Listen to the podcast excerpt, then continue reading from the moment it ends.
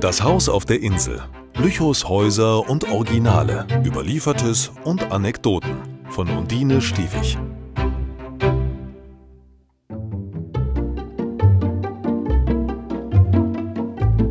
Sieg für verlassene Bräute.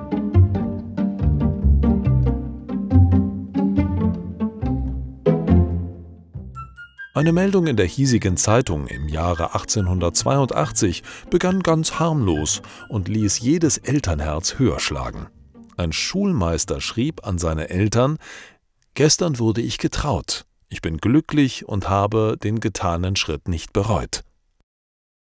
Reue über seine Verlobung erfasste aber einen Arbeiter kurz vor der Hochzeit, er hatte das Aufgebot vor dem Standesamt längst veranlasst, und in einigen Tagen sollte die Trauung stattfinden, als er sich entschloss, alles rückgängig zu machen.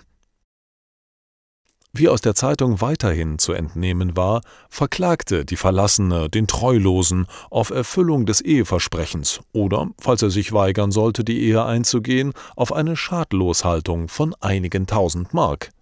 Das Gericht fällte ein bedeutsames Urteil für alle Verlobten.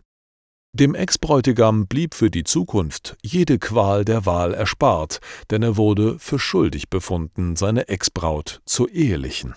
Für den Mann kam es aber noch schlimmer, da es im Urteilsspruch hieß, jede andere Heirat wird ihm durch dieses Urteil unmöglich gemacht, da sämtliche Standesämter angewiesen wurden, mit ihm keinen anderweitigen Trauungsakt vorzunehmen.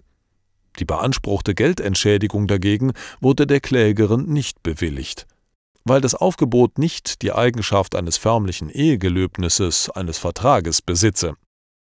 Aus dieser Entscheidung wurde der Schluss gezogen, es ergibt sich die Lehre daraus, dass der deutsche Reichsbürger, der sein Aufgebot verkünden ließ, seine Verlobte heiraten oder unbeweibt durchs Leben wandern muss. Der Verlassenen bleibt der süße Trost der Rache. Die klugen Bräute, so zog der Schreiber den Schluss als versteckten Rat, werden, um sich wenigstens eine materielle Entschädigung für den Fall des Rückgängigwerdens der Verlobung zu sichern, von dem Bräutigam als ersten Beweis seiner Liebe ein wohl stilisiertes, vor Notar und Zeugen bekräftigtes Eheversprechen mit Festsetzung eines Reuegeldes erbitten. Nach dem Motto, was man schwarz auf weiß besitzt, kann man getrost nach Hause tragen.